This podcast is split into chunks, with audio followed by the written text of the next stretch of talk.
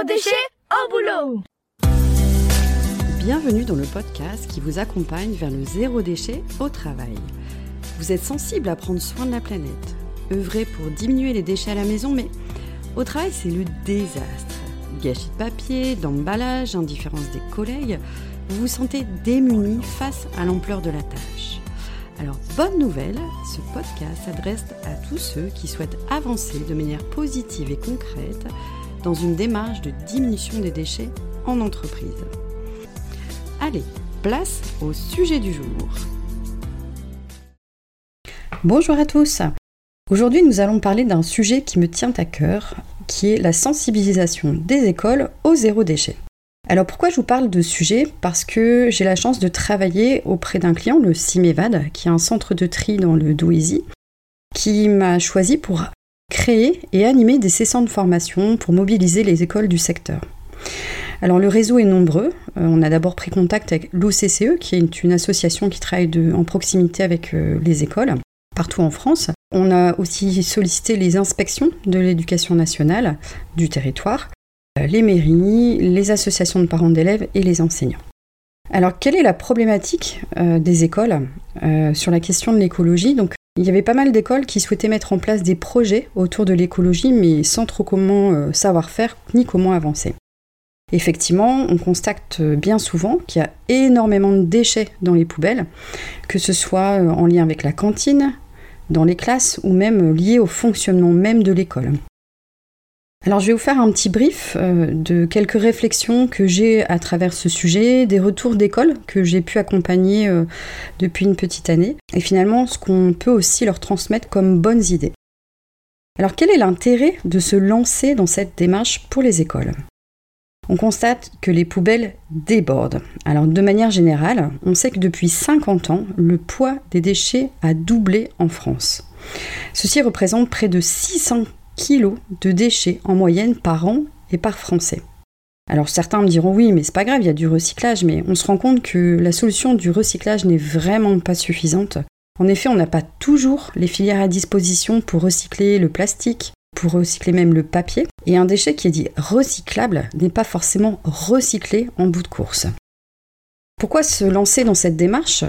Notamment pour euh, le fait que quand vous créez un nouvel objet, même en amont de la création de cet objet, rien que sa fabrication crée des quantités considérables de déchets. On sait par exemple que c'est c'est plusieurs centaines de kilos de matière qui sont utilisés pour créer un petit téléphone portable d'à peine 200 grammes.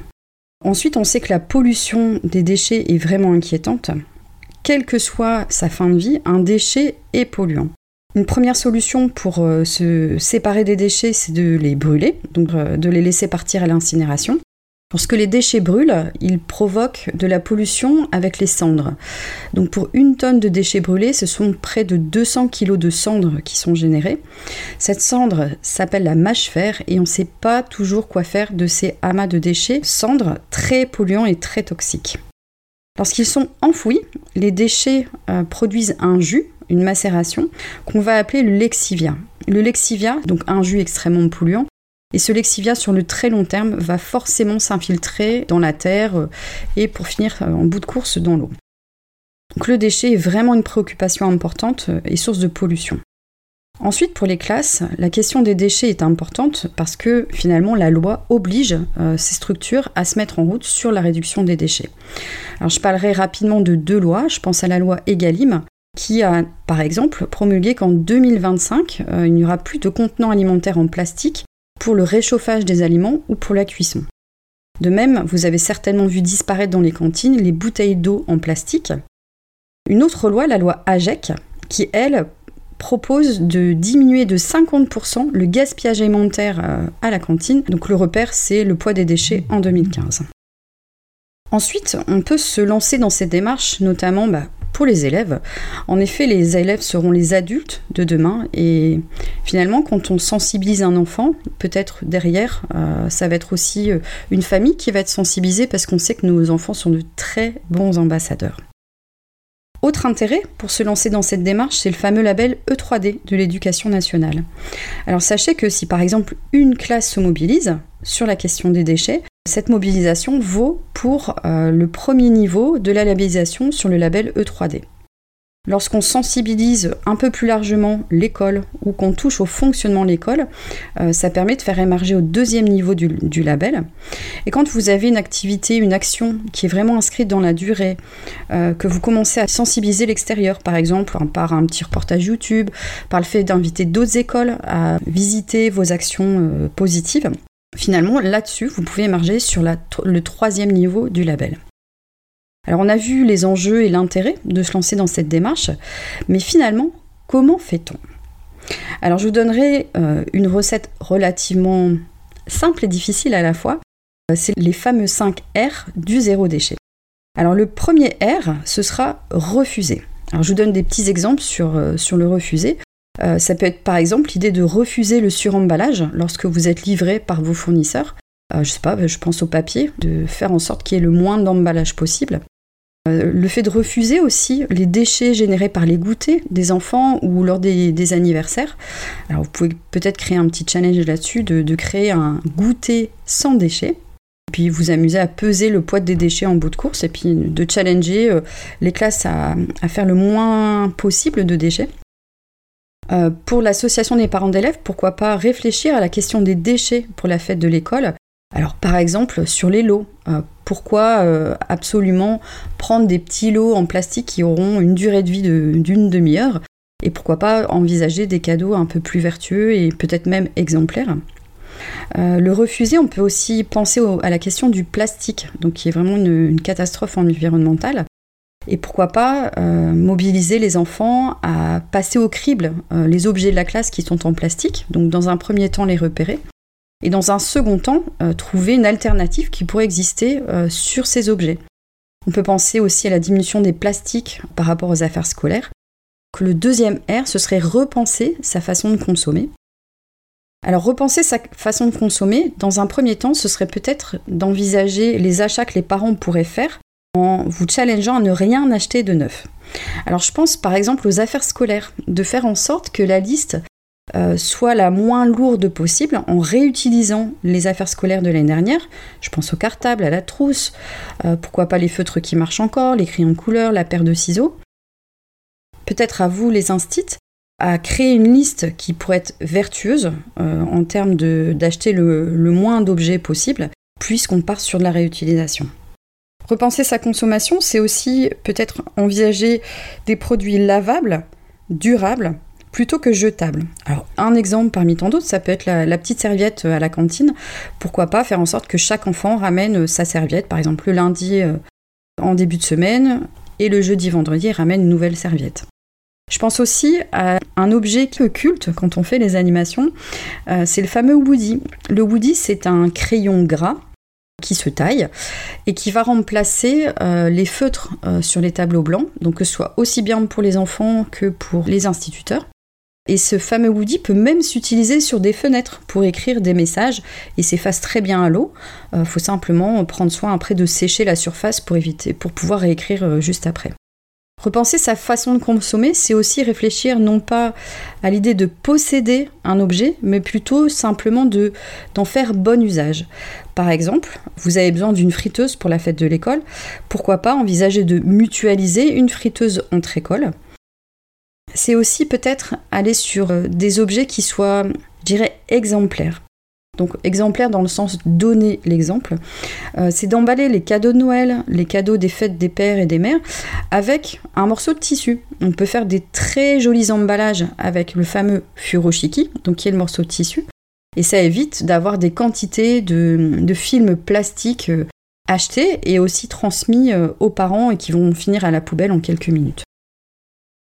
Alors nouveau R pour se lancer, c'est l'idée de rallonger la durée de vie du matériel. Une piste, quand vous avez une cafetière qui est cassée, euh, du matériel informatique qui est en panne, pensez d'abord, avant de vous en séparer et d'en acheter un nouveau, de penser à le réparer. Pour ça, vous pouvez éventuellement soit aller euh, regarder si près de chez vous il existe un Repair Café, donc sur le site repair, R -E -P -A -I -R café.org ou même au sein de votre école, pourquoi pas organiser une journée bricolage avec les parents. Et si vous avez euh, des super bricoleurs dans, votre réseau, les inviter pour euh, voilà, se, se mettre ensemble pour pouvoir réparer les objets cassés. Rallonger la durée de vie, ça veut dire penser au préalable, d'envisager d'acheter des produits, des objets de qualité euh, des objets durables. Alors on a la chance d'avoir accès à une information qui est intéressante, qui est l'indice de réparabilité que vous pouvez avoir en notation sur euh, notamment euh, mobilier, les objets informatiques ou même le petit électroménager. Le nouveau R, ce sera rendre à la terre. Évidemment, c'est l'idée d'avoir un composteur à l'école. Alors moi, je vous inviterai à réfléchir vraiment à ce projet. Je pense à mon client qui a sensibilisé sur l'idée d'avoir un composteur à l'école. Et finalement, au bout de quelques mois ou voire quelques années, il s'est rendu compte que les composteurs pourrissaient euh, au fond de la cour de l'école et c'est un petit peu dommage. Et ce qu'ils ont constaté, c'est que si un ou plusieurs référents euh, sont présents pour former, informer, suivre le projet, sensibiliser les enfants, vérifier ce qui est effectivement mis au composteur. Là, le projet, ça peut marcher. Et je dirais dans un second temps, réfléchissez à vous collecter du déchet, super. Par contre, qu'allez-vous en faire une fois que les déchets verts sont transformés en compost? Je pense que cette action, elle est vraiment intéressante si vous avez un petit coin de jardin pour pouvoir réutiliser le compost. Sinon, effectivement, euh, la montagne de, déchets verts va exister, mais elle ne sera pas forcément euh, utile. Ou alors, pourquoi pas penser à faire du don de compost aux familles le dernier R serait le recyclage. Alors comme je vous l'ai dit tout à l'heure, le recyclage est loin d'être vertueux. Par contre, c'est à mon avis une base, c'est-à-dire euh, déjà de penser à l'organisation du tri de la classe jusqu'au camion de poubelle.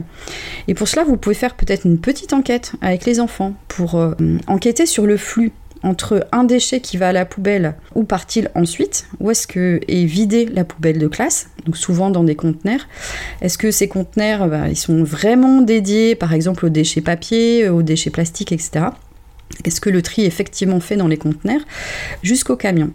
Et pourquoi pas pousser un petit peu plus loin en proposant euh, des visites du centre de tri euh, de votre secteur géographique? C'est toujours édifiant d'aller visiter des centres de tri et c'est des, des éléments très marquants pour prendre conscience des quantités de déchets générés. Quelques facteurs clés de succès que j'ai pu observer moi, je vous invite à vous lancer dans ce projet-là de manière collective, c'est-à-dire en embarquant toutes les parties prenantes. Alors, je pense pourquoi pas si vous avez un OCCE sur votre territoire, euh, peut-être qu'il est sensible, cette association locale sera peut-être sensible à votre, votre sujet. Évidemment, embarquer l'association des parents d'élèves, qui va euh, être sensible à votre question, notamment pendant la fête d'école, sur les événements. Évidemment, la mairie, qui a souvent en charge euh, l'achat de, des fournitures et du matériel scolaire. Idéalement, euh, informer euh, l'IEN, l'inspection euh, d'éducation nationale, pour qu'il soit hum, générateur de liens, qui puisse vous pousser dans vos projets, vous aider à vous mettre en réseau. Et évidemment, embarquer les élèves. Les élèves, c'est des super ambassadeurs et je pense que ça hum, concrétise le projet et ça le rend encore plus puissant. Deuxième facteur de succès du projet, c'est d'aller vers le plaisir.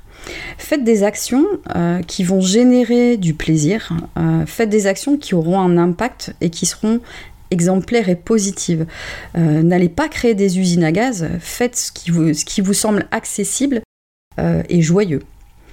Ensuite, j'inviterai la lenteur, c'est-à-dire de, mettre en place des projets, de prendre le temps de les intégrer, de les faire intégrer par les parties prenantes, de les évaluer et de faire petit pas par petit pas. Puis quand vous retournez la tête, quelques temps après, vous verrez qu'il y a un joli chemin souvent qui est, parcouru.